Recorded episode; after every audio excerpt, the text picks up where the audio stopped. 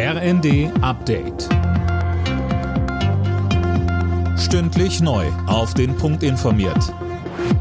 Ich bin Daniel Stuckenberg. Guten Morgen. Wütende Anhänger des kürzlich abgewählten brasilianischen Präsidenten Bolsonaro haben am Abend Kongress, Präsidentschaftspalast und oberstes Gericht gestürmt. Mittlerweile hat die Polizei das Regierungsviertel in der Hauptstadt Brasilia wieder unter Kontrolle. Philipp Nietzig fasst die Geschehnisse zusammen. Mindestens 150 Randalierer wurden festgenommen und abgeführt, als die Polizei die drei Regierungsgebäude schließlich räumte. Zuvor war die Lage im Regierungsviertel in Brasilia über Stunden chaotisch. Die Bilder erinnern an den Sturm auf das US-Kapitol vor zwei Jahren.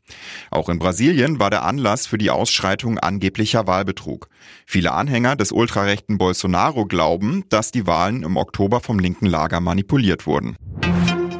Nach dem Antiterroreinsatz in Castro-Brauxel hat die Generalstaatsanwaltschaft Düsseldorf Haftbefehle gegen die beiden Tatverdächtigen beantragt.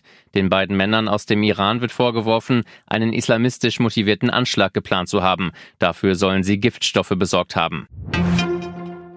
In Lützerath dürften sich auch heute tausende Klimaaktivisten versammeln. Das kleine Dorf soll dem Tagebau endgültig weichen. Das wollen die Demonstrierenden verhindern. RWE soll die Kohle unter dem Dorf abbauen dürfen. Dafür wurde der Kohleausstieg in NRW auf 2030 vorgezogen. NRW-Wirtschaftsministerin und Grünen-Chefin Mona Neubauer sagte dazu im ZDF, der Bundestag hat mit dem entsprechenden Gesetz beschlossen, dass das jetzt möglich ist. Insofern, ja, wir brauchen auch kurzfristig die Kohle unter Lützerath. Ich appelliere an alle Beteiligten, so deeskalierend wie möglich vorzugehen. Morgen soll das Dorf geräumt werden.